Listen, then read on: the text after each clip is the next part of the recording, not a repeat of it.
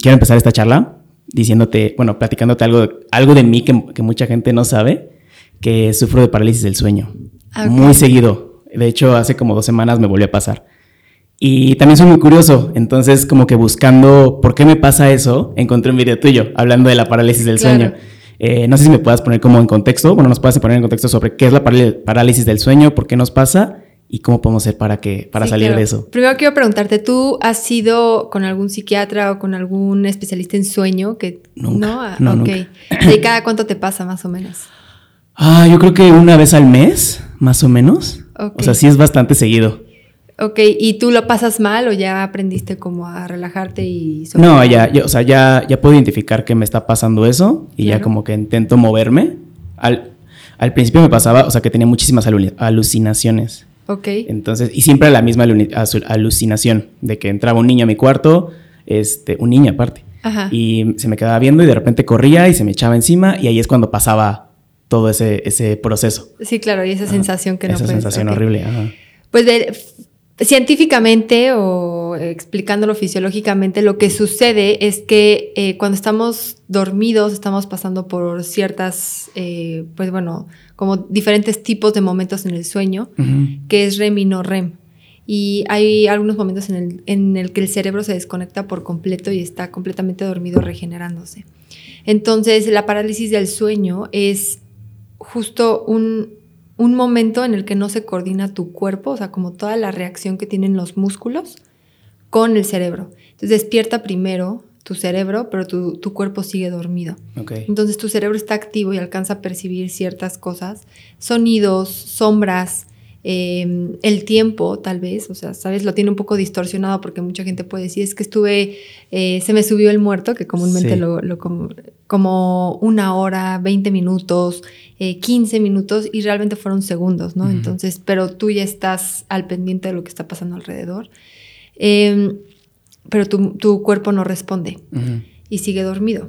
Entonces es como esta descoordinación del cuerpo y mente y pasa muy seguido cuando estamos estresados, cuando tenemos alteraciones para dormir, insomnio, eh, cuando dormimos muchísimo, cuando eh, hicimos algún ejercicio de alto rendimiento, por ejemplo, cuando corren maratones y están Ujú. extremadamente cansados, Em, cuando muchas horas laborales y que sigues como pensando en ciertas cosas. Entonces, realmente, si te pasa esporádicamente, y yo creo que a muchísima gente nos ha pasado. Es simplemente como esa descoordinación que pasó en el cerebro y ya, ¿no? Pero cuando ya es constante y ya estás teniéndolo una vez a la semana, eh, tres veces al mes, eh, cuando ya estás tú teniendo ciertos momentos en los que ya no estás descansando por estar sufriendo una parálisis de sueño, sí es necesario ir con un especialista en sueño, con un psiquiatra para ver si no estamos, o con un neurólogo incluso, para ver si no se está teniendo eh, periodos de convulsión, porque también hay un, un tipo de convulsión que se, que se que tiene síntomas en común con la parálisis de sueño. Entonces, eso es importante descartar. Eh, y pues sí, claro que de ahí eh, se dividen mucho, o sea, como hay muchas subdivisiones de diagnóstico. Y pues bueno, se puede diagnosticar, no pasa absolutamente nada, no es algo que te va a matar. Nada más hay que saber la explicación para saber Sí. sobrellevarlo, porque luego la gente se, se desespera, siente que no puede respirar, ¿no? Sí, es que justo, o sea, te hago esta pregunta porque cuando vi ese video y cuando empecé a investigar, me voló la mente cómo, cómo lo explicas, o sea, la forma tan fácil que lo haces. Y muchas veces mm, dejamos pasar ese tipo de cosas y no somos tan curiosos por saber qué nos pasa. Claro. Y me parece muy importante lo que tú haces eh, con brindar o acercar esta información a la gente que pudiera parecer tan difícil entender, pero que al final no es tan difícil, ¿no? Que lo puedes, lo puedes explicar de una forma mucho más sencilla para entender. Sí, claro. De hecho, me pasa muy seguido que explico algún tema y luego se meten doctores a verlo y me dicen, es que nunca mencionaste las ondas, no sé qué. Yo es que no necesito mencionar las ondas para Ajá. que un, eh, una persona que no está familiarizada con la ciencia y la salud lo entienda. Claro. ¿no? Este, creo que también hay que saber discernir y ese es el arte de poder comunicar un tema. Mm, A veces pierdes eh, la atención de la gente o ya se quedaron tratando de, identificar qué significa una palabra que tú mencionaste y ya pierden completamente el mensaje, ¿no? Entonces, creo que sí, después de que terminé mi carrera, sí me tuve que reeducar para saber cómo hablar. Claro. para que la gente mantenga la atención, lo vea sencillo, se lleve el, el objetivo de la plática y que no se pierda con mucha paja, que a veces es importante para nosotros los científicos, Ujú. pero no para el público. Sí, y al final también de cierta forma las personas que les interesa saberlo son las personas que a veces que pudieran no entenderlo, ¿no? Los términos y por qué pasan y, y esta, esa parte de comunicar a mí me encanta porque puedes llegar y mostrarle a la gente, mira, esto es lo que te pasa, así se entiende y para que la gente también sea mu- mucho más consciente de su salud y de lo que le pasa, ¿no? Claro, yo creo que es el fin de la plataforma. De hecho, justo hoy en la mañana eh, recibí un mensaje de voz, estábamos viendo si contratábamos una agencia para que nos llevara como la comunicación de, de la plataforma Salud en Corto. Y recibí un mensaje de voz de una asesora que tengo como que me ayuda un poquito a, a guiarme en toma de decisiones. Y ella me decía, Jackie, es que si tú le dejas la comunicación a, una, a un tercero, a una agencia, estás perdiendo todo el valor agregado que tiene tu plataforma, porque la comunicación la llevas tan específica y tan precisa tú que si sueltas eso, pues va a ser una plataforma más, ¿no? O sea, como cualquier otra que están comunicando salud. Tú tienes ese valor agregado que tú te sientas, comunicas el mensaje y se publica tal y como tú lo entendiste y por eso está teniendo éxito tu plataforma.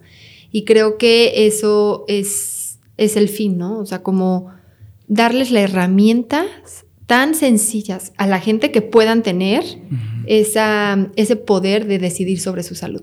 ¿No? O sea, que digan, yo vi una infografía donde me va a decir exactamente con qué doctor tengo que ir porque estoy presentando estos síntomas. Entonces, que lo tengan todo tan a la mano y digerido que ellos puedan tomar decisiones sobre su salud. Y creo que ese es el fin de la salud preventiva. Y también, o sea, siento que es también humanizar un poco la plataforma, ¿no? Porque no es una plataforma en la que, digo, a pesar de que sí están involucradas va- varias personas, pero es el lenguaje que se utiliza, o sea, como que de cierta forma no es como un poquito de todo, ¿no? Es una, una línea este, que sigue la plataforma y eso ayuda mucho a que la gente se clave. Sí, claro. Eh, de hecho, también eh, hace poquito me decían, es que ya la gente no quiere ver infografías y yo... eh, o sea, hay que definir qué gente, ¿no? O sea, hay gente que realmente está buscando la infografía donde te venga eh, cosas tan específicas que puedan mandárselos a su papá, a su hermano, que, que ahí les dé la solución a un problema que no han encontrado. O sea, que, que están viviendo una patología, alguna sintomatología, algún signo que no saben qué significa y que, y que quieran saber y traducirlo a un lenguaje más común. Entonces, yo creo que todavía hay gente que sí se interesa por leer. Es- evidentemente estamos migrando a videos rápidos y cortos, eh, porque la gente ya se está haciendo floja en cuanto Sí. a digerir información, pero siempre va a haber gente que está buscando como esa información sólida que, que está ahí, que está a través de una infografía, pueden, eh, pues como te digo, tomar control de su salud. Y yo creo que más la gente que ya está viviendo una situación familiar que no saben por dónde empezar a abarcarla o abordarla, ahí es cuando nosotros estamos entrando a digerir esta información. El plus que tenemos es que es actualizada, que es veraz o verídica y que la verdad es muy sencilla de, de consultar. Entonces, Sí. ese es el plus que yo quiero como ofrecerle al público o a los lectores. Y aparte está como, o sea, mezcla esta parte como científica de términos muy complicados, pero de una forma muy sencilla y también como muy rápido, ¿no? Todo, ¿no? Como que siempre están pasando cosas en los videos y te mantiene muy atento en ellos, ¿no? ¿Cómo, cómo aprendiste todo eso? Porque siendo médica, es, es, es raro encontrar a alguien que en este tipo de carreras se quieran también como enfocar en este tipo de cosas. Sí, justamente hace unos años como que me di cuenta que sí falta, o sea, no es como que yo llego a mí la iluminación y yo me di cuenta, no, o sea, estuve conviviendo con gente de otros países que son médicos y se dedican a otro tipo de, o, o tienen otro tipo de profesión que sí tiene que ver con la medicina y la ciencia, pero no es lo que comúnmente nosotros conocemos. Por ejemplo, casi todos los médicos en México, después de que se gradúan, quieren hacer una especialidad médica donde van a atender a pacientes, pero en este momento creo que es momento de ofrecerles otras opciones. Eh, a todos estos médicos que tal vez no saben o no están convencidos de hacer una especialidad clínica o no saben si lo van a lograr y están un poco desmotivados. Em, aprendí que en otros países, por ejemplo en Estados Unidos, hay gente que es- son médicos y después estudian periodismo o estudian justamente comunicación o estudian edición Ujú. porque se necesitan médicos que estén detrás de un guion, por ejemplo, con, un, Claro. con alguien de cine. ¿no? O sea, se necesitan médicos reales que sepan de, medicina y cómo funciona un hospital para que hagan Doctor House, ¿no? Entonces necesitan médicos certificados que estén totalmente en la producción de Doctor House para poder hacerlo tal y como es, O, lo más apegado a la realidad.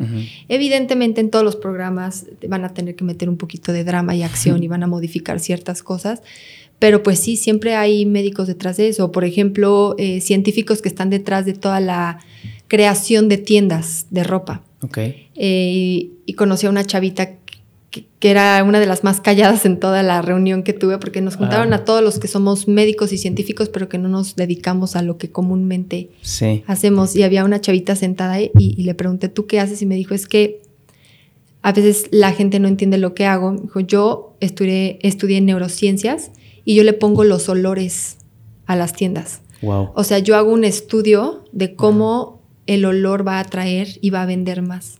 Entonces me dijo, esa es, mi, labor. y mi hermano lo que hace es ponerle los colores. O sea, las tiendas, la iluminación, las paredes. Entonces me dijo, nosotros, nosotros nos dedicamos a eso. Me dijo, yo le he puesto el olor a Sara, le he puesto el olor a Pull&Bear, etc. Entonces, em, está padre, ¿no? O sea, como que dices, son médicos, estudiaron, se fueron por una maestría en neurociencias y después ya algo más psicológico. Y así te puedo decir mil cosas. O sea, hay ahorita en Netflix una serie, digo, ya no está tan de moda, pero es Diagnosis, creo que es. Y es una periodista eh, del New York Times que después estudió medicina. Y entonces ella se dedica únicamente a publicar cosas de salud. Órale. Entonces, hay tantas cosas que podemos hacer que, como tú dices, a veces se necesita que se salgan un poquito de la caja porque, pues, se necesitan esas profesiones para el mundo, para que el mundo funcione. Eh, y entre mejor lo hagas, pues mejor te va a ir. Y creo que ahí yo vi ese nicho. Fue cuando dije, a ver, yo me voy a dedicar a hacer contenido digital para público en general, no es para médicos, no es para estudiantes de medicina, que sí muchos estudiantes de medicina ven mis videos, pero realmente, y, por eso, porque muchos estudiantes ven mi contenido, empecé a poner la bibliografía abajo. Porque mm, mis videos son tan casuales y de repente uso palabras que no son terminología médica, que a veces si el estudiante lo, aprende así, se puede perder un poco. Entonces mejor empecé a agregar abajo la bibliografía por si ellos quieren estudiar un poquito más o profundizar en el tema, ahí está el acceso al artículo que usé para hacer el video. Entonces así estoy nutriendo los videos. Pero en sí el contenido, el video final es más entretenimiento, comunicación mucho más populacha, por así decirlo, para que la gente lo entienda y lo pueda, em, pues sí, tomar y hacer lo suyo. Em, ahí fue cuando decidí, ¿sabes qué? Quiero dedicarme a esto, a hacer algo mucho más común y el mundo de la ciencia, aterrizarlo a que alguien lo pueda consumir de manera tan amigable que pueda tomar decisiones a partir de ello. Hay un punto medio en donde se encuentra para lo que eres bueno y lo que te gusta hacer, ¿no? Y ese es como el jackpot, ¿no? Como que si lo encuentras es como ahí, ahí quédate. ¿Cuál fue tu motivación para estudiar medicina en primera, en primera instancia? ¿Y cómo fuiste encontrando este punto medio? Está, chistoso porque realmente yo nunca tuve como ese proceso de a ver qué quiero hacer de mi vida. Yo creo que muchísimos jóvenes van avanzando conforme se gradúan, ya tienes que decidir carrera inmediatamente, etc. Em, una amiga de mi mamá que es psicóloga decía, es que yo quiero que mis hijos primero vivan, aprendan del mundo y luego ya decían qué quieren hacer, porque es muy, es muy pronto y son muy jóvenes los jóvenes para decidir qué quieren hacer en su vida. O sea, están decidiendo a los 19 años, son unos niños, ¿no? Entonces, hay muchas eh, decisiones erróneas a esa edad. Hay muchas cosas que están pasando por su mente y les falta tanto por experimentar y conocer que se toman malas decisiones. Yo no es que haya tomado una mala decisión, es que no sabía ni siquiera a qué iba. Entonces, yo antes de, estudiar medicina, lo que me preparaba para entrar al, al propedéutico, apenas el propedéutico, Em, empecé a estudiar cosmetología, que es como todos los cuidados de la piel un poco más cosméticos que dermatológicos. Em, y me gustó mucho, o sea, lo disfruté muchísimo, de hecho creo que era buena, o sea, aprendiendo, haciendo, ejecutando, conociendo todo el mundo de la piel. Oye, ¿por qué, ¿por qué estudiaste cosmetología? Perdón por interrumpirte, pero ¿te llamaba la atención? Me llamaba la atención, o sea, yo siempre siempre había pensado poner una clínica de cosmetología donde pudiéramos hacer faciales, eh, mm, tratamientos corporales, etcétera. Pero pues te digo, yo estaba muy chiquita y era lo que yo veía, lo que yo acudía, o sea, no sé, la mamá de un novio que tenía tenía una clínica y me encantaba lo que hacían. Como que siempre quise hacer eso y quería poner franquicias. Estudié cosmetología y, y, la verdad me quedó un poco corta, ¿no? La carrera, o sea, como que bueno, es una carrera técnica y como que dije, no puede ser que ya haya terminado y ya tengo que empezar a trabajar, o sea, siento que puedo dar todavía más y prepararme más. Y mi mamá me dijo, no, sí, o sea, métete a hacer algo más. Dije, bueno, vamos a escalarlo un poco y, no voy a ser cosmetólogo, voy a ser dermatóloga, verlo de otro enfoque, pero la cosmetología va a complementar lo que voy a hacer como dermatóloga. Y ahí pues ni sabía cuál era la cadenita para ser dermatóloga. O sea, nunca me había puesto a ver que tenía que hacer siete años de medicina, luego cuatro de medicina interna y luego derivarnos a dermatología, ¿no? Que en, ese, en esa época apenas se ponía de, moda derivarte, que derivarte es no terminar medicina interna, es como un tronco común y de ahí te pasas a dermatología, ¿no? Con suerte te aceptan en el primer año, segundo año de medicina interna y ya entras a dermatología y si no tienes que acabar dermatología para después ya empezar eh, digo, medicina interna para empezar dermatología. Ok. Entonces, yo ni sabía. O sea, son como 12 años de estudio, yo ni tenía la menor idea que a eso me encaminaba y empecé a estudiar medicina. O sea, me metí al propedéutico, medicina y yo sí, una clínica de prevención de enfermedades de la piel y bueno, todo era como alrededor de la piel. Oye, ¿nunca, ¿nunca te abrumó la carrera de medicina? Siento que también es una carrera que, sí, la yo que la veo desde afuera, que nunca la estudié, obviamente, eh, siento que es una carrera como de muchos libros, personas que están como metidas en su, en su profesión. ¿Nunca te dio, te abrumó, te dio miedo a estudiarla? Mm, fíjate que creo que nunca fui tan consciente de lo que era. Entonces no me dio miedo. O sea, como que si no conoces no te da miedo. Eso fue lo que me pasó.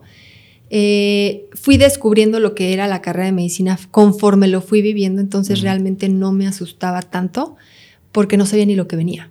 ¿Sabes? O sea, cuando a mí me decían, no, es que cuando llegas al internado, guardias ABC, no, no tenía ni idea lo que eso significaba. Entonces, pues yo lo escuchaba, pero yo estaba entretenida leyendo fisiología o anatomía clínica, entonces como que no me preocupaba con lo que me iba a enfrentar. O sea, ya es como cuando llega el momento veo cómo lo resuelvo. entonces así me fue tomando la carrera de medicina. Realmente me abrumaba darme cuenta que no sabía nada de lo que me, ¿sabes? O sea, como que no, y ahora no tengo idea, o sea, este año estuvo dificilísimo para mí porque no sabía que tenía que aprender patología en este sentido y que tenía que ver, por ejemplo, que nos llevaban a, la morgue o al CEMEFO. Yo no tenía idea que teníamos que enfrentarnos a eso, pero ya que lo vivías era padrísimo, o sea, yo disfruté todo el tiempo. Entonces, creo que ahí sí regresamos a lo que estamos muy chicos cuando decidimos sí te tienes que empapar un poco más de todas las carreras, ¿eh? No voy a menospreciar, o sea, hasta la carrera que todo el mundo dice, ¿eso qué? Comunicación, por ejemplo. no, la verdad es que también tienes que como empaparte de qué realmente es comunicación, porque si no vas a ser uno más. Claro. O sea, tienes que empaparte de realmente qué hace un comunicólogo a qué se dedican, cuáles son sus áreas de oportunidad, ¿sabes? O sea, ¿qué están haciendo actualmente los comunicólogos? En cuatro años, ¿dónde me voy a ver? Entonces, eh, así con todos, carrera de derecho, arquitectura, diseño gráfico, todas te tienen que poner a pensar, o sea, ¿qué voy a hacer? No nada más es cuatro años estudiando. En este caso, yo creo que sí me faltó como ese análisis. Tuve muchísima suerte de que me encantó la carrera, porque cuánta gente se mete sin saber y termina... Odiando su carrera. Obviamente. O sea, a mí me encantó, todo lo que viví en la carrera me encantó el internado que todo el mundo le teme, o sea, fue el mejor año de mi vida. Y creo que un, factor importante para que yo disfrutara mucho es, ya estoy aquí y voy a aprender lo más que pueda. Y, o sea, se lo decía Jos en su podcast, es como, aprendí, yo creo que a muy temprana edad, a observar las que todo lo que estoy viendo, todo lo que me está pasando, sea bueno, malo, difícil, lo puedo tomar a mi favor y, aprender o experimentar o crear algo a raíz de eso. Entonces creo que yo la aproveché muchísimo, me encantó. Nunca la sentí abrumadora.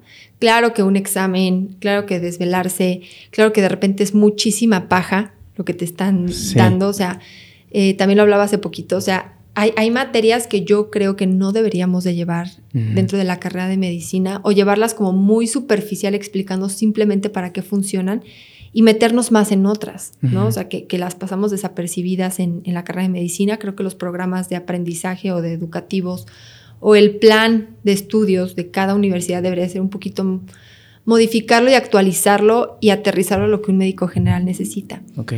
pero nunca lo sentí abrumador. O sea, sí llegó un momento en el que empecé a tener, por ejemplo, mucho estrés en la carrera, pero era precisamente porque me di cuenta que dermatología no me gustaba. Mm. Entonces fue como, entonces, ¿qué estoy haciendo aquí? O sea, la primera entrada, puerta de entrada que tú pensaste que era, ya de repente. Ya, no, entonces fue como, entonces, ¿qué voy a hacer? ¿Sabes?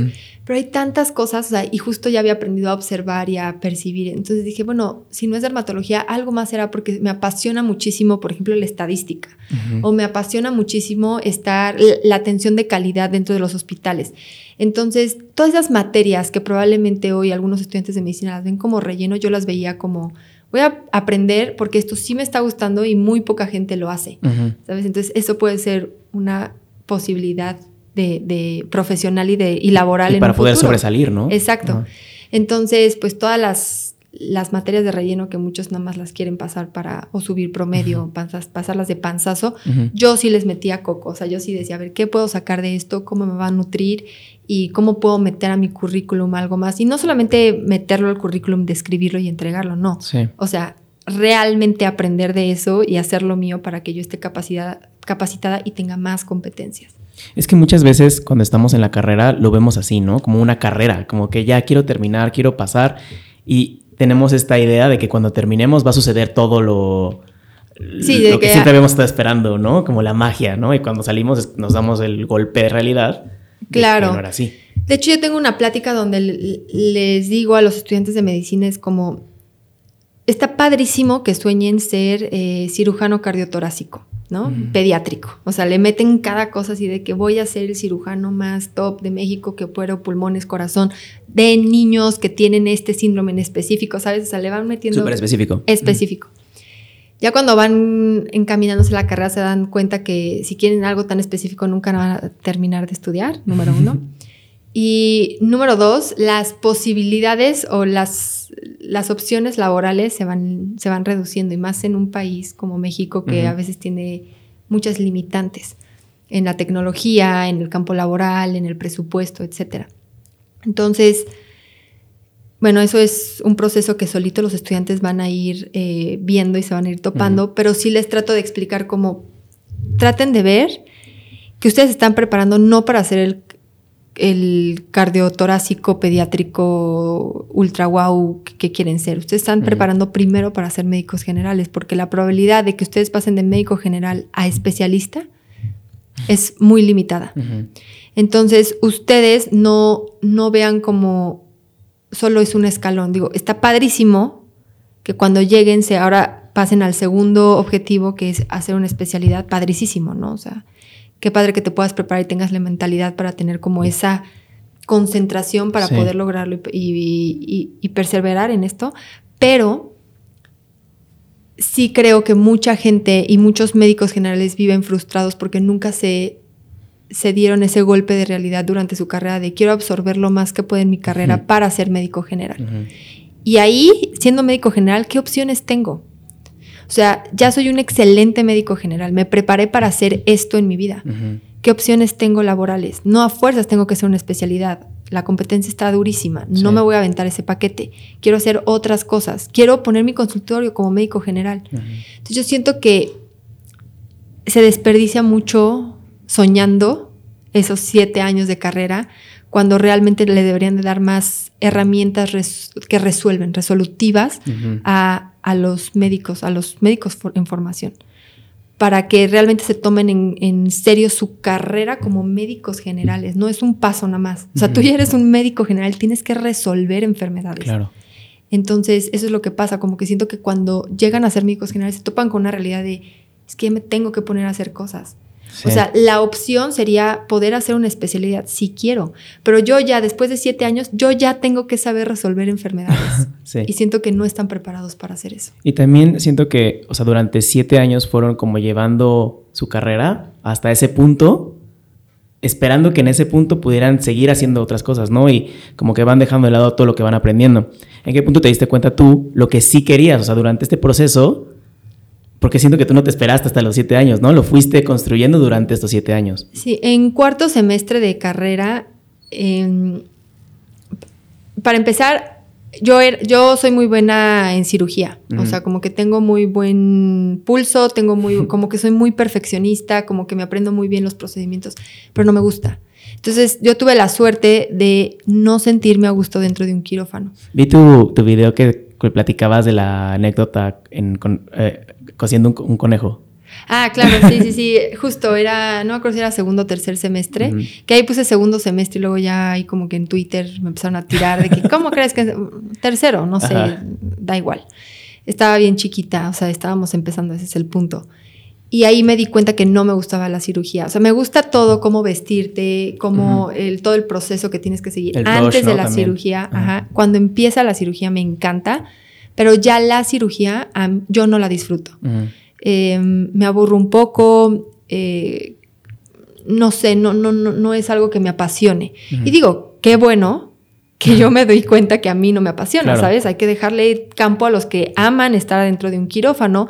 Entonces de ahí yo dije, yo no quiero estar adentro de un quirófano definitivamente. Eh, entonces me, me empecé a enfocar en todo lo clínico, que son todas estas especialidades donde no operas, donde estás eh, integrando la información para poder dar un diagnóstico y abordar a un paciente. Son cardiología clínica, endocrinología, dermatología, que todas pueden tener una rama quirúrgica, pero pues está primero lo clínico, ¿no?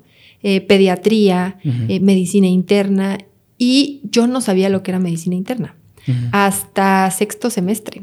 Y en sexto semestre, estuve de cuarto a sexto como que navegando ahí de que no tengo la menor idea qué quiero, porque también empecé a, eh, llevé geriatría, que es la especialidad donde, eh, pues sí, integran la información de los adultos mayores o ven a los adultos mayores.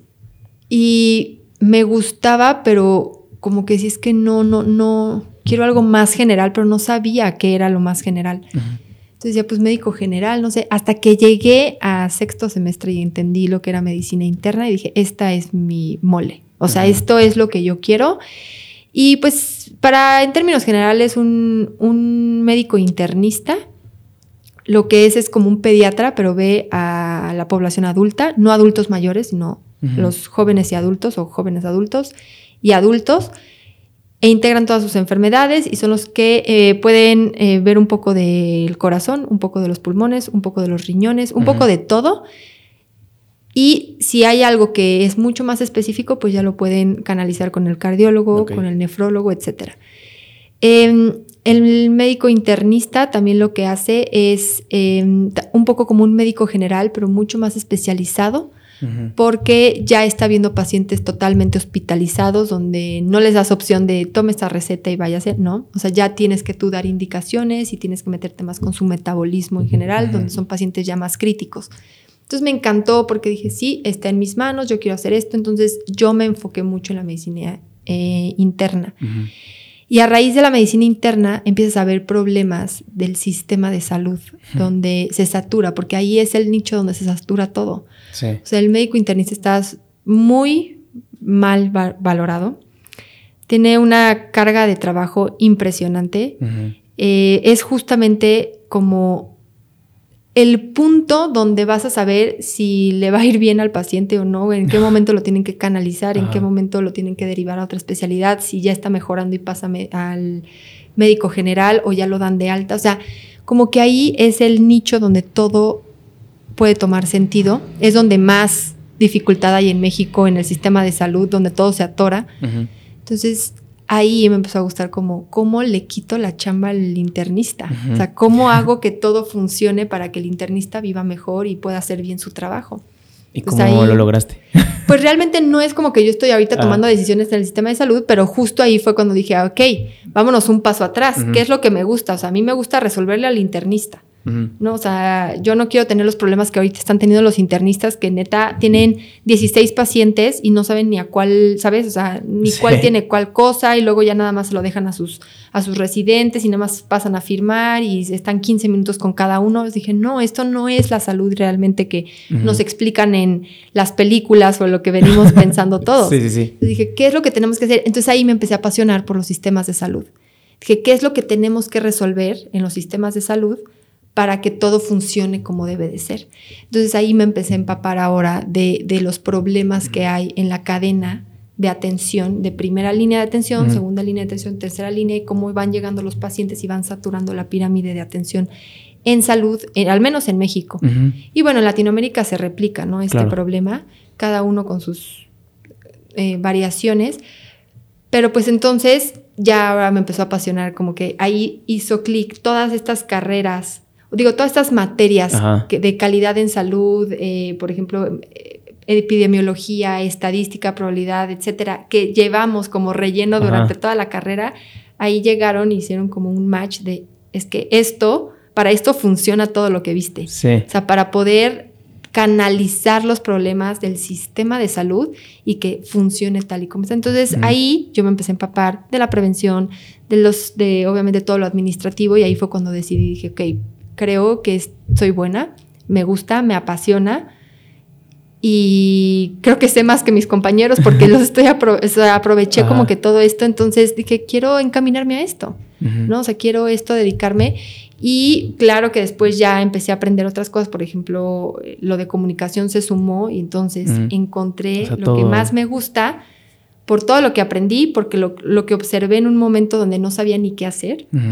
O sea, donde dije, a ver, ya me quitaron la dermatología, estoy como que me gusta la medicina interna, pero no me gusta el estilo de vida que llevan. ¿Qué puedo hacer yo?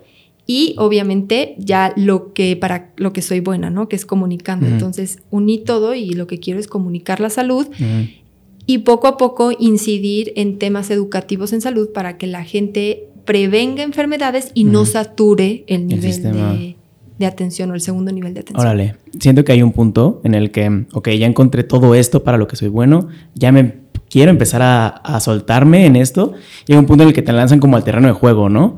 Y que la vida te dice, órale, va, ya estás lista. Hay un, hay un punto en tu vida, eh, el video que se hizo súper viral, este, creo yo que ese es como el punto en el que te lanzan al terreno de juego, ¿no? Cuando mm, lanzas este video con cierto exgobernador sobre ciertos temas de de niños eh, con cáncer. Ah, no sé si me puedes poner como en contexto sobre ese video, lo que pasa en ese momento y qué pasa después de ese video. Bueno, ahí yo ya sabía que quería hacer una plataforma para empezar a divulgar información científica y de salud para llevar a todo el público que consumiera mi información hacia algo. No sabía si quería un instituto, una clínica, eh, una consulta externa, o sea, no sabía qué los iba a llevar, pero el punto es que los canalizara para que ellos estuvieran bien prevenidos, por así decirlo. Entonces lanzo mi primer video que es hablando de sobrepeso y obesidad. Y bueno, le va bastante bien al video, pero pues normal, ¿no? Para esa época normal. Y me dicen, oye, para que empieces a desarrollar esta, como hablar en cámara, porque pues tú ves el video y parece que estoy fúrica y enojada y se ve que estoy leyendo el prompter, etcétera, y me tardé horas grabando un video de tres minutos. Em, me dijeron, ¿por qué no practicas con otros temas? ¿Qué te apasiona ahorita o de qué quieres hablar? Yo estaba todos los miércoles en Radio Fórmula, entonces hablaba ahí, tenía un espacio. Y justo habíamos hablado de Javier Duarte, que es el exgobernador, que había puesto eh, agua en quimioterapias, ¿no? Para niños. Entonces, pues ahorita todo el mundo estaba, en ese momento todo el mundo estaba linchando al ex gobernador. Dijiste, pues nada, pues vamos a ver qué está pasando, vamos a hablar de las quimioterapias, ¿no? Entonces empecé a hacer un guion sobre qué cómo funcionaba una quimioterapia. Y justo cuando estaba haciendo el guion y la investigación, Javier Duarte estaba en la cárcel y empezó a hacer una huelga de hambre. Entonces yo dije, ¿cómo? Yo ya tengo muchísima información de qué pasa cuando una persona deja de comer y está en huelga de hambre. Entonces dije, vámonos con eso. O sea, vamos a, a explicarle a la gente qué le pasa al cuerpo si deja de comer, si deja de tomar agua. O sea, que, cómo van cayendo en disfunción sus órganos, ¿sabes? Entonces dije, vámonos, hay que hacerlo. Y lo hice en minutos el guion, así, pam, pam, pam. Y obviamente le empecé a meter temas políticos y le empecé a meter como tirándole a Duarte. No había una sola persona en este país que no odiara a Javier Duarte. O sea, todos los partidos políticos le estaban tirando porque pues les convenía. Entonces dije, pues vámonos, ¿no? ¿Qué puede salir mal? Y lancé el video. Y pues le fue súper bien. O sea, todo el mundo lo empezó a compartir, les daba risa, como lo comentaba, pero además tenía mucha información, pues de mucha calidad. Entonces la gente ya sea por salud, por curiosidad, por morbo, por tirarle al partido, por tirarle a la persona o al personaje, ¡pum! Lo comparte. Lo comparte. Entonces, de ahí dije, ok, creo que podemos hacer temas un poquito más, armar una parrilla de contenido un poquito más em, común. Que la gente le guste el tema, que le interese, que lo quiera compartir con los suyos. Entonces ahí ya me fui con temas que a mí me gustaría compartir personalmente a mi gente. ¿no? A mi mamá, a mis abuelos, ¿sabes? O sea, como que dije, a ver, ¿qué le quiero contar a mis amigas que se automedican? ¿no? Entonces hablaba de eso. Entonces ya empecé a pensar un poco más cómo la gente le gustaría recibir la información. Y ahí, después de ese video, hice otro, bueno, hice varios, uno de cáncer de mama, o sea, como que empecé a hablar, pero hice uno que se llamaba Así, así será el fin del mundo y hablaba de la resistencia antimicrobiana. Okay. O sea, la resistencia que se está generando ante el alto consumo de antibióticos y estamos generando resistencia, o las, las bacterias están generando resistencia hacia esos antibióticos. Por, por, consumir, por medicarnos. Claro, o sea, cuando nosotros empezamos a tomar un tratamiento, tiene que ver mucho con la evolución. Cuando nosotros empezamos a tomar antibiótico para matar una bacteria, pues bueno, si la bacteria es sensible a ese, a ese medicamento, se va a morir. Pero tantas veces hemos expuesto a esa bacteria o a ese tipo de bacterias al mismo medicamento que las bacterias evolucionan. Y empiezan, pues para poder sobrevivir, pues eh, al final es la teoría de la evolución, empiezan a desarrollar esas bacterias ciertas aptitudes, capacidades y características que las hacen resistente a esos antibióticos. Entonces, si nosotros usamos el antibiótico únicamente por diversión, cuando no lo necesitamos, cuando o lo sobreutilizamos, por ejemplo, le inyectan a la carne, o sea, todas las, las, vacas, el ganado tiene muchísimo antibiótico para que puedan sobrevivir y, no se enfermen tanto. Em, incluso ya hay alimentos que también están hechos a base de antibióticos, o sea, como que para que no se contaminen. Y nosotros que estamos automedicándonos y con una gripa de tres días queremos usar antibiótico. o sea, el mínimo, el mínimo síntoma ya. Ajá, el mínimo síntoma es un estímulo para tomar antibiótico. Claro. Entonces, el sobreuso de esos antibióticos están haciendo que esa evolución de bacteria sea muchísimo más rápido. Entonces ahorita estamos en hospitales, se están presentando pacientes con una infección de vías urinarias, que en teoría puede ser algo muy trivial y que tienes exactamente el protocolo de qué medicamento debes de darle, que haces un, un estudio para ver qué bacteria es la que está haciendo la infección de vías urinarias del paciente y corres otro tipo de estudio donde dice, ok, esta bacteria que se llama tal es resistente a este tipo de antibióticos, por lo tanto no los uses, porque si tú lo usas no le va a hacer nada a la bacteria, es resistente y es ultra fuerte. Entonces, están saliendo todos esos resultados donde esa bacteria es resistente a todos los antibióticos que nosotros tenemos disponibles en el mundo. Entonces ya aunque hagas una combinación ahí medio no sé, extrovertida de un antibiótico con el más fuerte de la cuarta generación y los unas, ya no estás matando a una bacteria que antes se moría con un antibiótico de segunda generación. Claro. Entonces, esa es la resistencia que están generando las bacterias y nos estamos quedando sin armas o sin medicamentos para poder atacar infecciones tan comunes como una infección de vías urinarias. Entonces hice un video explicando eso. Obviamente ahorita te lo expliqué muchísimo más largo, más detallado, pero ahí como que lo explicaba más común. Y ese video se hizo viral. Ese video tuvo 7 millones de reproducciones, que para ese momento era demasiado. Y Todavía es demasiado, ¿no? Bueno. Sí, digo, bueno, hay videos en TikTok que ya es una locura, ¿no? Pero en ese momento para, para Facebook fue una locura y yo me fui a dormir en mi plataforma con 15 mil seguidores y desperté con un video de 5 millones de reproducciones y 100 mil seguidores en Salud en Corto. Wow. Entonces sí fue como un cambio que no me dio ni tiempo de, de, pensar qué seguía, ¿no? O sea, yo nada más estaba haciendo videos a ver qué pasaba. Y de repente... Ajá, y de repente ya era una plataforma de consulta donde todos los días teníamos miles de mensajes preguntándonos cosas de salud. O sea, sí le di al clavo, sí hice lo que quería, pero fue de la noche a la mañana ya teníamos muchísimos laboratorios y marcas diciéndonos, oigan, pueden hablar de este tema, pueden hablar de vacunación, pueden hablar de cáncer de mama, pueden hablar de este nuevo tratamiento, pueden hablar de este nuevo método diagnóstico. Entonces ya era demasiada gente que se interesó porque comunicáramos ciertas cosas, vieron que funcionó. Ya le empecé a dar un poquito de orden. Y analizando los mensajes que me llegaban, fue cuando me di cuenta que más que una clínica de prevención, se necesita muchísima información. Entonces ahí fue cuando dije, ok, creo que soy buena explicando, me, me apasionan estos temas de epidemiología y estadística. Eh, mucho como el tema de salud, de administrativo, directivo, de, estar viendo qué, qué, podemos mover para que todo funcione mejor. Que por qué no empiezo a darle forma a una plataforma que pueda dar o proveer información útil para todos los que le escuchen. Y a raíz de eso vamos haciendo otras estrategias, uniéndonos con gobierno, uniéndonos con institutos, uniéndonos con escuelas eh, privadas y públicas para poder dar un mejor servicio en salud en general. Me llama mucho la atención esta parte, o sea, de que tu objetivo era muy claro, ¿no? O sea, la prevención. Prevenir que los sistemas de salud se saturaran.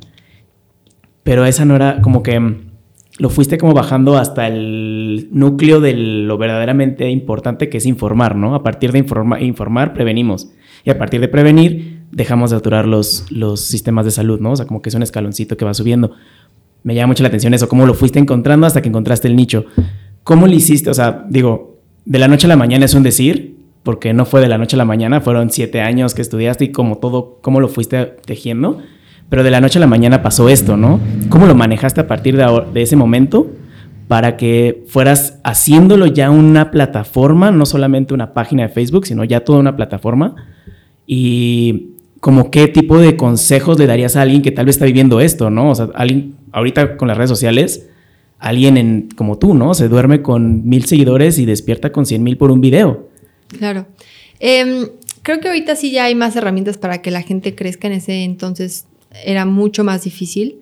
Digo, si había menos creadores de contenido que hoy, o sea, hoy ya solo con tu celular puedes ser un creador de contenido, antes necesitabas un poquito más de producción y saber cómo funcionaban las redes sociales.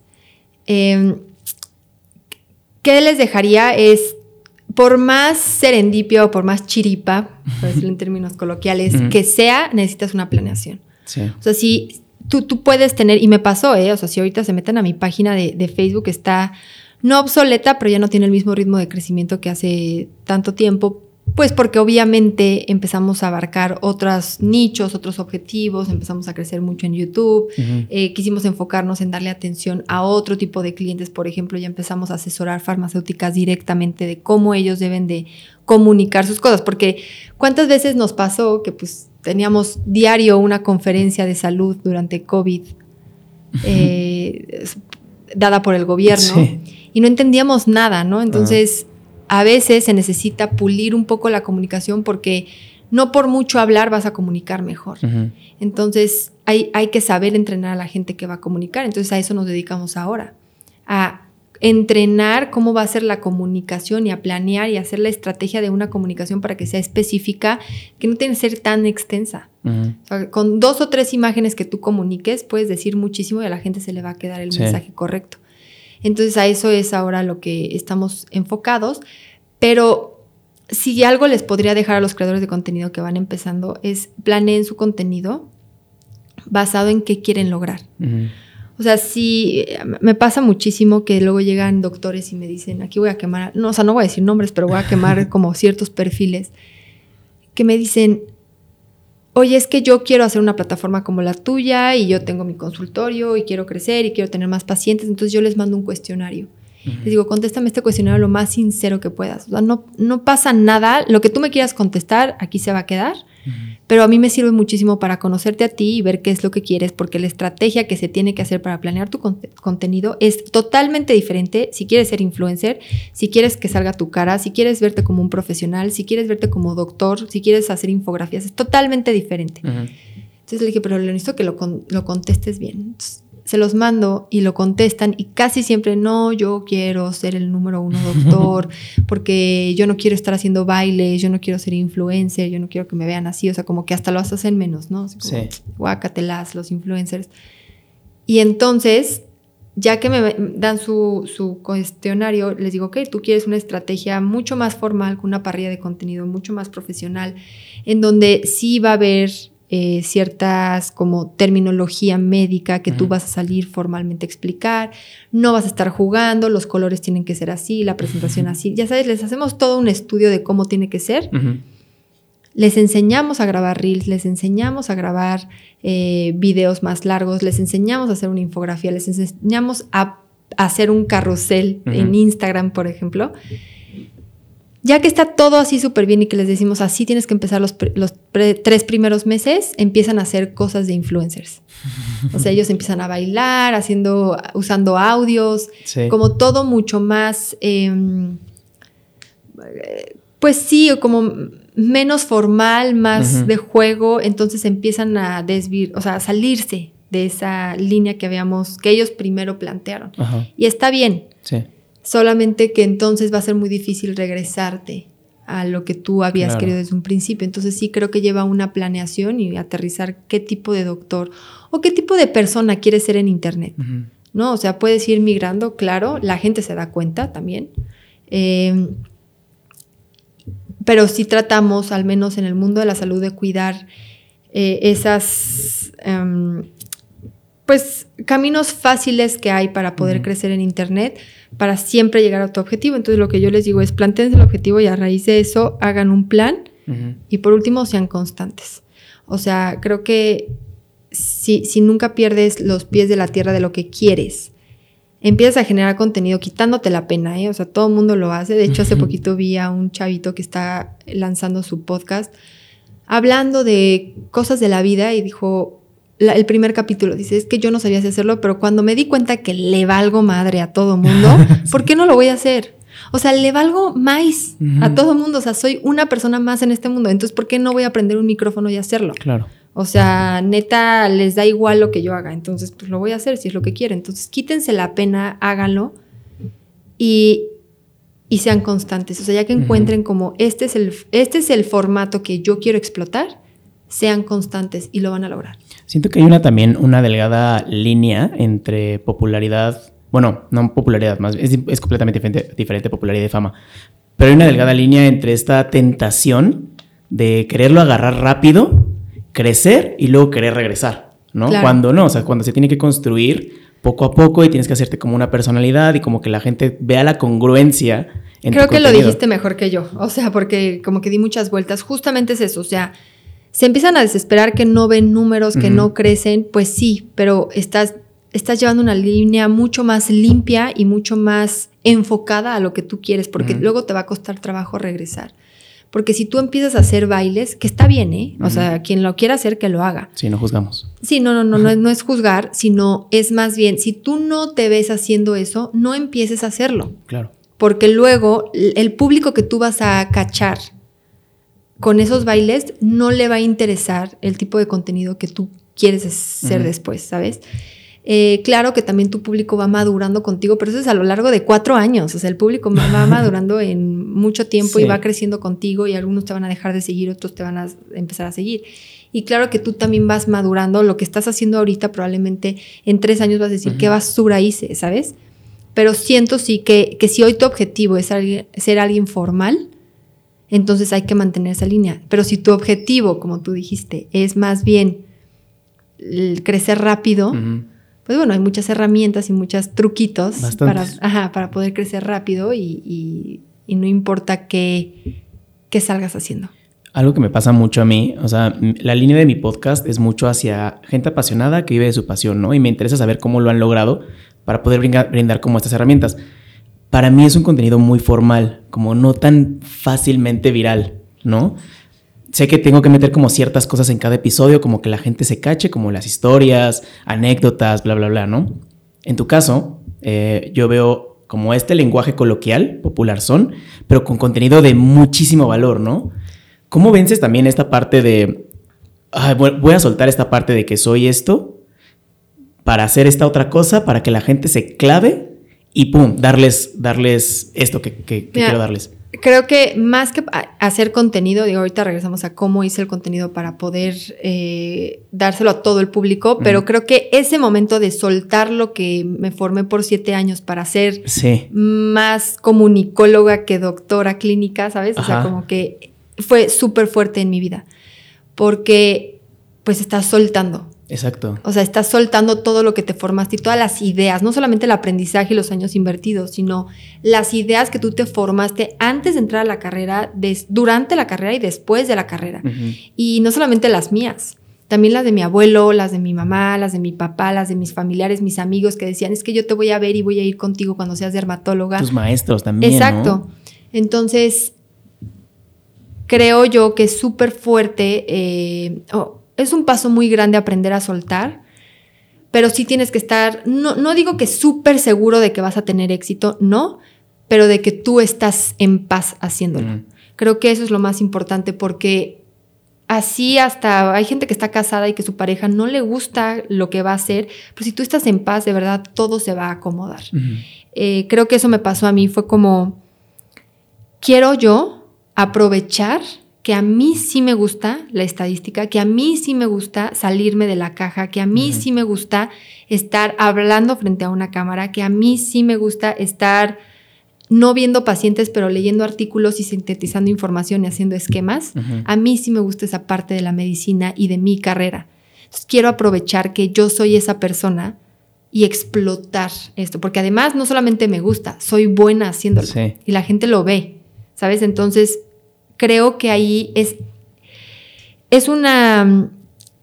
Es una meditación, es una reflexión que tienes que hacer contigo mismo de cómo me veo hoy, para qué soy buena y siendo muy sincera, o sea, no solo tienes que compartir a nadie, para qué soy buena y con mucha humildad es para qué, o sea, cómo puedo yo juntar todas estas características para ser muy feliz, ¿sabes? O sea, es lo que me voy a dedicar el resto de mi vida, ¿sabes? O sea, yo hoy, por ejemplo, no nos Chance hay algunos momentos en los que digo, uy, ahora sí tengo que trabajar y lo que sea, pero casi la mayoría de mi tiempo laboral, de estos, no sé, cuatro años, desde el 2018 que ya me, en el 2018 ya me dieron mi título y todo, muy pocas, muy po no veces, muy pocos momentos he sentido que tengo que ir a trabajar. O sea, todos los días me levanto y digo, qué padre, ahora vamos a resumir este artículo. Qué padre, ahora vamos a hacer esto. Qué padre, ahora vamos a comprar esta cámara y aprender cómo se usa para poderle dar esto al público. O sea, como que todo lo disfruto tanto que sé que tomé la mejor decisión. ¿Sabes? Nunca me ha costado levantarme y, puta, tengo muchísimo trabajo. No. Sí hay algunos momentos en los que digo, se me cargó el trabajo, me siento atorada, necesito una mano derecha, etcétera pero creo que todos pasamos por eso. También eh, están las emociones de cada persona, experiencias sociales que tienes. Pero la mayoría de mi tiempo agradezco porque hice muy bien esa reflexión de, a ver, ¿hacia dónde voy? O sea, ¿qué estoy haciendo? En este momento tengo que decidir todo lo que aprendí como médico, todo lo que aprendí en mis clases extracurriculares de humanidades. La NAWAC te da muchas eh, materias de humanidades que muchos los ven como relleno pero si la sabes aprovechar, creo que puedes sacar muchísimo provecho de ello. Tiene muchos programas de liderazgo, muchísimos, entonces ahí convives con otros alumnos de otras carreras. Y ellos tienen una visión completamente diferente a la que tú tienes, están aprendiendo y están viviendo momentos completamente diferentes a los que tú vives como estudiante de medicina. Entonces a mí me encantaba esos momentos de poder ver cómo un ingeniero industrial estaba pensando, qué proyectos tenían, un arquitecto, qué ambiciones tenía, eh, qué problemas estaban viviendo en la carrera de, no sé, diseño. Entonces eso me nutrió muchísimo a mí para después ya casi al final de mi carrera, casi antes de que me entregaran mi título, poderme sentar y decir, ¿qué quiero hacer? ¿Para qué soy buena?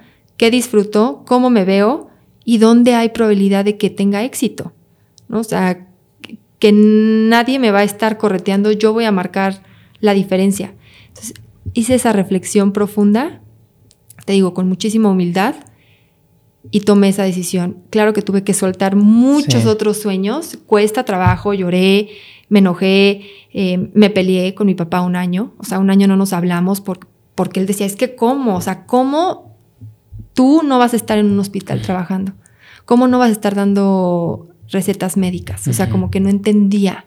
Entonces, cuesta muchísimo, pero pues al final, cuando te ven plena y feliz, todo se acomoda, ¿sabes? Es como, ¿qué razón tenía de seguir ese camino? Y siento que también, o sea, llegar a este punto de felicidad, em, porque también, pues quieras que no, o sea, nuestra familia, nuestros amigos, nuestros maestros, le estamos quitando esas expectativas que tenían de nosotros y, estamos regresando a las expectativas que yo tengo sobre mí, ¿no? O sea, voy a construir lo que yo quiero hacer, no lo que otros quieran, quieren que haga. Pero eso creo que es difícil, ¿no? Y llegar como a este punto de, demostrarles, por, por así decirlo, lo pongo entre comillas porque no, necesitamos demostrarle a nadie, pero sí de decirles, miren, esto era lo que yo quería, ya ven cómo sí lo logré. Claro, está, la verdad está bien padre. Creo que, por ejemplo, cuando yo tuve esa reconciliación con mi papá, sí me lo dijo, o sea, nos sentamos y me dijo, creo que hoy tú eres el ejemplo de, perseverancia, o sea, de, de, tenerlo tan claro, aunque nadie te entienda, pero tú lo tienes claro, y entonces vas a como callar todo el ruido que hay alrededor de ti y decir, no me importa ahorita lo que están comentando, yo sé que esto es lo que me va a hacer feliz. Sí. Entonces, eh, pues sí, o sea, pues pueden ser momentos donde viví mucha soledad, pero conmigo, ¿sabes? O sea, como que dije, eh, me estoy encaminando y como que el mejor comeback o el mejor regreso hacia esto es decirles, vean, esto es lo que de esto es lo que se trataba, ¿sabes? Esto era lo que no podía explicarles. Exacto, véanlo ahora. claro. Entonces, eso me gusta mucho pues, porque hoy creo que sí estoy marcando una tendencia en ciertas generaciones que se están dando cuenta que pueden hacer otras cosas, incluso con mi misma familia, como que este, mucha retroalimentación estamos teniendo como a raíz de todo esto. Creo que también, em, por ejemplo, gente que me criticaba al hacer contenido, doctores, eh, especialistas, etcétera, hoy regresan conmigo y me dicen, oye, ¿cómo hiciste eso? me puedes dar una asesoría, oye, me puedes echar la mano, oye, entonces digo, no es como, no es como, ah, condenado que regresas, no, para nada, es como, qué bueno. Que, que repensaste, ¿no? Y no tanto ellos, sino qué bueno que mi trabajo sirvió de algo.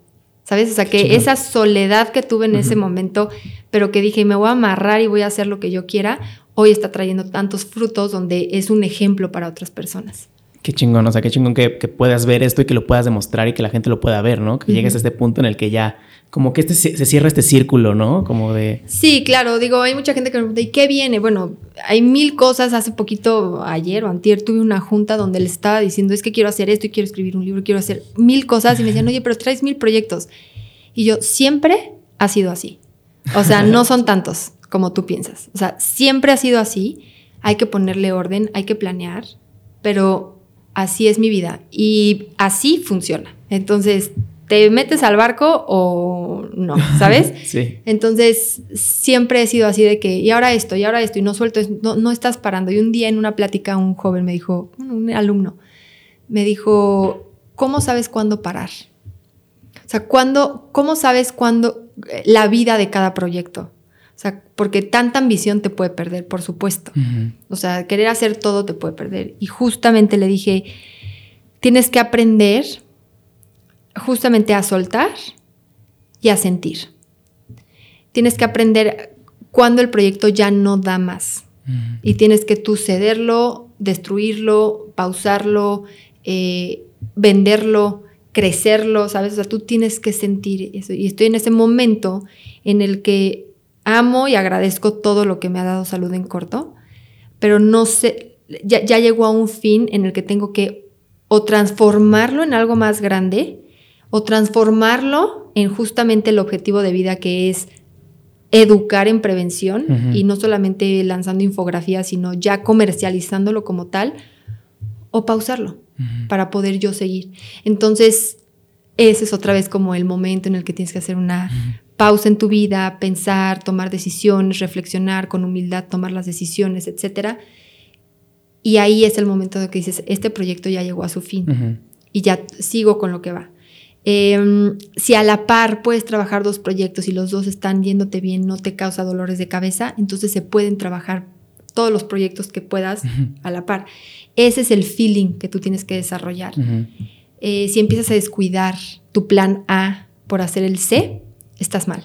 Claro. ¿Sabes? Entonces, em, puedes tener plan A, B, C, D, E, F. Si todos los puedes llevar bien al momento, bueno, qué padre. Pero si estás descuidando el principal, el que te da de comer, el que básicamente en el que tú puedes nutrir los demás planes, o sea, el, ingreso principal que puedes hacer que nutran los otros planes, eh, tal vez está ganando la ambición. Siento que también necesitamos tener como una esencia y que esa esencia permee cada proyecto que hagamos. Y que esa esencia pueda sobrevivir a pesar de que los proyectos mueran, ¿no? O sea, por ejemplo, si el Internet muriera, ¿qué haría yo, no? O sea, igual salud en corto moriría, pero mi esencia es informar para prevenir. puedo transformar en otro proyecto que tenga la misma esencia. Pero es como permear esa esencia en diferentes proyectos que tengamos. Claro, sí, me encanta eso de, la esencia y de qué haría si no hubiera internet. Justamente creo que también ya he aprendido a, ya que tengo sólido como el objetivo de todo el proyecto, que puede, se puede llamar salud en corto, salud en cómic, doctora Jackie, como queramos, ¿no? Que el punto es informar, ¿no? Informar para prevenir. Creo que de ahí ya es diversificar. Si te está yendo bien, ahora sí ya puedes empezar con tu plan B, plan C, así, y, no meter todos los huevos a la misma canasta. Porque en el momento que apaguen el Internet, puedes no trascender. Exacto. ¿Sabes? Entonces, ¿de qué manera vas a impactar y penetrar en todas las áreas para que tu proyecto realmente trascienda? Y eso significa poner los huevos en, diferentes canastas, ¿no? O sea, meterle a todo. Y esa es la metodología que usan los judíos, ¿no? No todo al mismo paquete, todo lo diversifican, porque si algo se les cae, existe lo otro. Sí. ¿Sabes? Sí, y no, y no depender de una sola cosa, porque depender de una sola cosa es matarte, ¿no? O sea, auto. Estoy diciendo una tontería, o suicidarte, o sea. Claro. hablando de proyectos, ¿no? O sea, siento que también tenemos que tener estos varios proyectos, varias cosas y como cada una balancee la una a la otra para que cuando una se desbalancee podamos sostenernos. Hace ratito me comentabas de que te, diviertes trabajando, ¿no? O sea, que no ves como tu día a día como un trabajo, sino que algo así como divertido. ¿Cómo le haces para que tu trabajo no contamine tu pasión? Para que también esto siga siendo divertido, para que lo quieras seguir haciendo y no llegue un punto en el que lo necesitas hacer. Lo tienes que hacer. Eh, sí ha habido momentos en los que tengo que hacerlo, o sea, de verdad he tenido crisis en las que digo, ya por favor quiero apagar Instagram un día en mi vida, ¿sabes? O sea, como por favor, ya. Em, hay, hay veces que digo, ya no veo la hora en la que ponga mi cuenta privada y que pueda subir lo que yo quiera, ¿sabes? Porque sí, sí cansa, pero la mayoría del tiempo lo veo como, ok, hoy me toca comunicar Hoy yo quiero dar un ejemplo. Hoy yo quiero que la gente aprenda de lo que yo hago, de lo que yo estudié, de lo que yo estoy leyendo, de lo que yo estoy siendo, no sé, mi maestría, lo que yo estoy aprendiendo. Entonces, creo que le veo el lado positivo de qué padre que mi vida es compartida y es ejemplo para otros. ¿Sí me entiendes? O sea, como que lo trato de ver de esa manera de cuánta gente me sigue, cuánta gente me responde a lo que yo pregunto, ¿sabes? O sea, como cómo estoy impactando positivamente. Entonces trato de todos los mensajes, no siempre estar feliz, porque pues evidentemente sería algo muy falso de comunicar, porque obviamente tengo momentos donde crasheo y momentos donde no estoy bien, etcétera. Pero sí creo que quiero comentarles como puedes ser médico y puedes ser feliz y puedes estar haciendo, o sea, soy médico, pero estoy haciendo otras cosas que nada que ver con la medicina y vean cómo sí estoy teniendo éxito, porque tú también lo puedes hacer. ¿Sí me entiendes? Entonces, eso me apasiona muchísimo como compartirles y darles esa posibilidad de que es que no, no pude entrar a la especialidad, pero qué bueno porque no estoy tan seguro que tengo, quiero hacer especialidad. ¿Qué está haciendo Jackie? O sea, dónde está ahorita, qué otras opciones hay, qué más puedo, o sea, dónde más puedo crecer, dónde puedo crecer profesionalmente. O sea, que vean que la vida no acaba ahí. Claro. Creo que eso me, motiva muchísimo y me da pila para seguir y estar disfrutando y decir, ok, hoy voy a comunicar esto porque mi chamba hoy es hacer esto, pero de qué manera lo voy a poder eh, hacer mío y divertirme en el proceso de grabación, en el proceso de creación. Y casi siempre me doy cuenta que el momento en el que yo lo disfruto más es cuando se lo estoy compartiendo a la gente. Entonces ya digo, a ver, es una cadena de nunca acabar. O sea, para que yo lo pueda, o sea, estoy harta, pero me motivo sabiendo que a la gente le va a gustar lo que estoy haciendo, pero ya lo estoy haciendo porque es mi chamba y en el momento en el que se lo comparto a la gente y veo las reacciones que tienen, otra vez me nutre, entonces digo, a ver, o sea, mi trabajo es el trabajo ideal ahorita, ¿sabes? O sea, qué padre poderle estar compartiendo a la gente. Ahorita abrí un café y todo mundo es como, cada vez que lo subo, es como, no manches, qué padre, podemos ir a grabar ahí un día, podemos, van a hacer un área de, un área de podcast, no sé qué. Entonces, como que digo, qué padre, porque ellos mismos nutren mi capacidad creativa de decir, claro, arriba nos sobran cuartos, vamos a hacer un área de podcast, ¿sabes? O sea, qué padre que ahí la gente puede ir a grabar y, y que yo les pueda decir, no, mira, cómprate este micrófono, vean, prueben esta máquina porque van a ver que les va a funcionar mejor, o posicionen así la cámara, iluminen tal, usen mi equipo, ¿sabes? O sea, qué padre y qué, o sea, qué padre trabajo podré, estoy desarrollando, ¿no? Sí, y también qué fregón que dentro de una carrera tan cerrada y tan como que hay un caminito trazado, te haya salido ese caminito y decir a la gente, no, también se puede esto, ¿no? Y que de alguna forma tú trazaste ese camino para que la gente se diera cuenta que hay otras maneras de hacerlo, que, es que pasa en todas las carreras, pero sí siento que en medicina es mucho más notorio, ¿no? Sí, la verdad es que creo que en medicina em, nos hemos hecho la idea que la carrera es tan abrumadora, o sea, porque la gente la percibe como que, híjole, está pesadísima. Sí es pesada. El mismo sistema lo hace pesado. Las mismas universidades hacen que sean pesadas. ¿Sabes? Cuando podrían ser muchísimo más amenas, sí marcar una raya de disciplina, pero sí que el alumno pueda diversificar más su aprendizaje. O sea, yo me acuerdo que cuando yo me empezaba, empezaba a meter a los programas de liderazgo en la NAWAC, el director de carrera me decía, no, es que no te distraigas, tú tienes que estar enfocada a la medicina, tú tienes que, o sea, la medicina tiene que ser como tu novio, donde te enamoras y le dedicas todo tu tiempo, es tu vida, tu libro, solo la bata blanca, no te puedes estar involucrando con otros.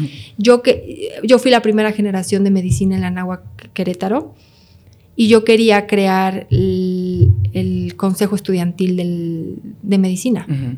Y no me dejaron es como, no, porque se van a distraer y van a querer empezar a hacer eh, ciertas actividades que no, no van con, la, facultad o con la carrera de medicina.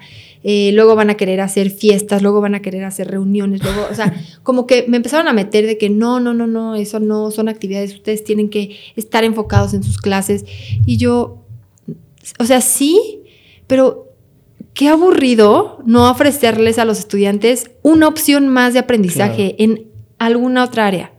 O sea, por más que sea la excursión al papalote museo de niños, o sea, es una escapada donde haces algún vínculo con algo que ahí te inspira. Sí, claro. Entonces, no me dejaron, me metí a la Federación de la Sociedad de Alumnos, que es FESAL, y ahí me invitaron, o sea, me dijeron, bueno, no pasa nada que no tengan ustedes como consejo estudiantil, o ni siquiera me acuerdo cómo se llama, sociedad de alumnos de medicina, pero vente a la de toda la universidad, ¿no? Entonces fui y ahí aprendí muchísimo. Y justo creo que muchos de mi generación crecieron con esa idea de no vean nada más que los libros, no vean nada más que lo que les estamos ofreciendo en la carrera ahorita. Entonces, es una visión tan limitada y, tan obtusa que la verdad es que cuando te gradúas te dejan sin opciones, porque es o lo que viste en la carrera o lo que viste en la carrera, o sea, no hay más. Y como todos están metidos en eso, eh, llegas con una, un nivel de competencia altísimo, ¿no? Porque todos quieren salir a dedicarse a eso. Claro, porque no les dieron otra opción. Exacto. Porque si no haces eso, no vas a tener vida, no vas a tener éxito. Entonces, sí creo que más que bien hacen un daño, y no solamente a los estudiantes, o sea, al sistema mexicano, porque se necesita muchísimas otras áreas que un médico debe de abarcar. Como tú decías, edición de videos, y suena estúpido, pero de verdad hay trabajos súper bien pagados donde un médico en otras partes del mundo, porque aquí en México no se valora, pero en otras partes del mundo, súper bien pagados, donde solamente están haciendo videos de salud, ciencia y medicina, ¿no? Específicos y que necesitan a un profesional de salud que les diga, así no sale la molécula de la célula, perdóname, pero está mal. ¿Sí me entiendes? Entonces, se necesita esa área de conocimiento, de investigación, eh, que los actualicen, que nadie está abarcando y que nunca nadie a los estudiantes de medicina les presentaron esa opción. Para escribir libros. O sea, para escribir libros educativos se necesita un médico que esté detrás. Sí. ¿Sabes? O sea, todas esas editoriales donde nosotros estudiamos, el Harrison, eh, Guyton, todos esos necesitan médicos que estén detrás de esas editoriales. ¿Sabes? Entonces se necesita demasiado coco, cabeza, inteligencia detrás. y creatividad, ¿no? Claro. Obviamente muchos médicos dicen es que yo no tengo desarrollado mi, lado creativo. Número uno, nunca te dejaron en la carrera desarrollar tu, lado creativo. Y número dos, si tú no lo tienes, para eso va a haber un equipo. Para que ustedes reboten ideas, tú des el conocimiento médico y ya el, área creativa hace lo suyo. Hay, un video que me encanta, te lo voy a pasar, eh, de Ethan Hawke. Es un actor de Hollywood, Sí. este, que habla sobre cómo a veces no nos damos permiso de ser creativos. Y habla como de que la poesía normalmente no es valorada, ¿no? Es valorada hasta que te, te- te rompen el corazón, hasta que un familiar está triste, hasta que te sientes muy feliz, Claro. ¿no? Cuando la- te obligas a sentir, entonces ya es necesaria. Y creo que esta parte de la creatividad em, pasa así, ¿no? O sea, no la valoras hasta que de repente la necesitas. Y la necesitas por diferentes situaciones de la vida, cuando necesitas sentirlas. ¿No? Sí, sí, Eso no, y te voy a decir una cosa. Cuando yo me dejé crear, o sea que sinceramente siempre fui como un poquito, es que no rebelde, porque jamás fui una persona rebelde, pero sí iba como, era Doña Contreras. O sea, si me decían, no hagas esto, yo lo hacía, ¿sabes? O me decían, es que no puedes, o sea, tú tienes que seguir las instrucciones del profesor o el material de estudios de esta manera. Yo proponía algo diferente, ¿sabes? Es Ujú. que va a ser más dinámico si lo hacemos así, y siempre me mandaban a la goma, o a veces sí lo tomaban en cuenta, etcétera. Eh, que eso fue una de las razones por las que me fui a México Norte, ¿no? O sea, terminé mi carrera en la Náhuac Norte porque pues ya no era bien recibida en la Universidad Anáhuac Querétaro, pues porque siempre tenía como un pero ante todo lo que se estaba llevando a cabo. Eh, evidentemente el cambio me cayó bastante bien porque pues allá de ser, éramos 100 alumnos acá en la generación, pues allá somos 3000, ¿no? O sea, en- ¿sabes? Somos demasiados. Sí. Eh, en toda la universidad, cuando yo estaba en la Nahua Querétaro, eran 3.000 alumnos. Acá solo en la Facultad de Medicina o de Ciencias de la Salud éramos 3.000. Entonces es un universo completamente diferente. Eh, y creo que eso te da opción a que co- coincidas con gente como tú, que nos está quedando sobre la caja, Claro. que van mucho más adelantados que tú y que te dan más ideas que ya han vivido otras cosas, que se dediquen. Ellos son los que iniciaron, por ejemplo, Alfa Radio. Entonces tenían un programa de radio todos los médicos. O sea, ¿qué hubiera dado Wow. yo por tener un programa de radio en la, en la carrera de, en la escuela de medicina en. Querétaro, donde todos pudiéramos opinar de lo que estábamos aprendiendo? Eh, no sé, son mundos completamente diferentes donde obviamente sales mucho más preparado ante la vida, no ante la carrera de medicina, Sí. ante la vida, porque ya te, te hacen desarrollar un lado creativo, de, de iniciativa, de competencias, que te dicen, o sea, si no lo haces tú, lo hace otro, ¿eh? Entonces, ponte pilas, hazlo y sácale provecho a todo lo que te están ofreciendo y a todo lo que puedes aprender. Entonces, sí siento que e- esos momentos de, de creatividad yo los pude absorber bastante bien para, para poder crecer y creo que eso es lo que han visto ahora los directores de carrera que me invitan a dar pláticas. Es como contagia de esa emoción de que aprovechen todo lo que ofrece la universidad a los mismos estudiantes para que salgan con muchas más competencias ante la vida. Que no se enfoquen, como decías, o sea, la carrera de medicina está trazada, o sea, de que tú tienes el concepto de que van a tener que hacer guardias toda la vida. Y no es así. ¿no? O sea, hay que explorar, hay que ser creativos. Y entonces, algo que dijo Roberto Martínez un día y que me sentí súper identificada es, yo cuando estoy viendo una película, puede ser, bueno, o sea, yo no, él lo dijo, no me acuerdo exactamente sus Ajá. palabras, pero cuando estoy viendo un libro, cuando estoy viendo o leyendo un libro, cuando estoy viendo una serie, una película, yo estoy en un proceso creativo. O sea, no, mi, a veces es contraproducente porque no paras, Sí. ¿no? Entonces ayer, por ejemplo, estaba viendo yo una película de miedo. Toda la película estuve recordando datos de la película para poder hacer un video y explicarlo científicamente. Ajá. ¿no? Entonces yo que vamos a explicar cuántas personas que tratan, en un- eh, que están en un hospital psiquiátrico, cuántos doctores psiquiatras que están en un hospital psiquiátrico, el porcentaje, ellos terminan en un hospital psiquiátrico. Vamos a hacer un video sobre eso. ¿Cuál es la patología que te hace, no sé qué? Ya sabes, como empecé a pensar tantas cosas que dije, sí, tiene, tiene razón, las personas creativas no paran. No. O sea, no paran y, y la mente no descansa ni un solo momento, pero creo que sí es algo que tú puedes desarrollar. O sea, ¿qué te está inspirando de lo que estás viendo ahorita? Por más catastrófico que sea la situación, ¿qué te está inspirando Claro. para poder hacer las cosas?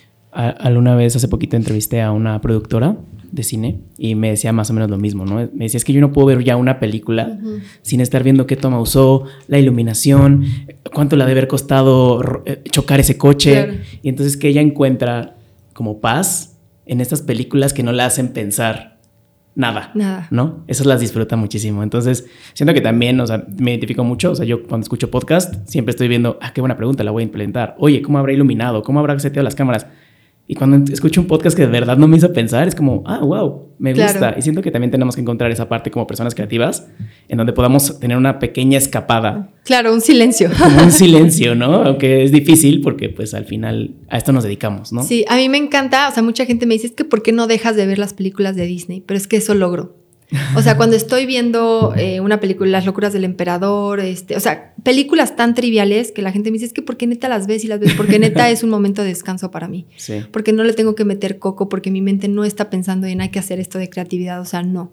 Simplemente estoy disfrutando la película, como que me lleva un momento de mi infancia donde realmente nada más disfrutaba ese momento. Y mucha gente cree, es que no estás madurando. No, o sea, te juro que es totalmente lo contrario. O sea, estoy de verdad disfrutando el momento. Qué chingón. Voy a pasar a la última plática, a la última parte de la plática, Jackie. Son tres, cuatro preguntas que le hago a mis invitados. Claro. La primera pregunta es, si pudieras escribir una canción y sabes que esa canción la va a escuchar todo el mundo, ¿de qué trataría esa canción? Uy. Yo creo que de alguien que experimenta solo, o sea, que va conociendo el mundo solo. Okay. O sea, como que todo lo que va viviendo en momentos tan, tan chiquitos, o sea, momentos que ni siquiera se imaginan, pero todo lo que puede pasar en su mente, o sea, como no sé, por ejemplo, me acuerdo mucho un momento que estaba yo en Italia un día. Ay, sí, como si fuera diario, ¿no? O sea, no, una vez, sí, un día, no. Una vez fui a Italia y, y, nos, no pudimos entrar a un restaurante a cenar, iba con un novio. Y literalmente compramos, eh, creo que era como un estilo hot dog, como, no sé, entre pizza, hot dog.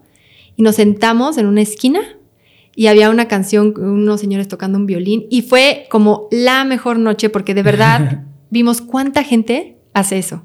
¿Sabes? O sea, y todo, o sea, como desde dónde tuvo que venir esta persona para quedarse afuera y no poder Sí. entrar al restaurante y tuvo que comprar el mismo sándwich que yo estoy comiendo, ¿sabes?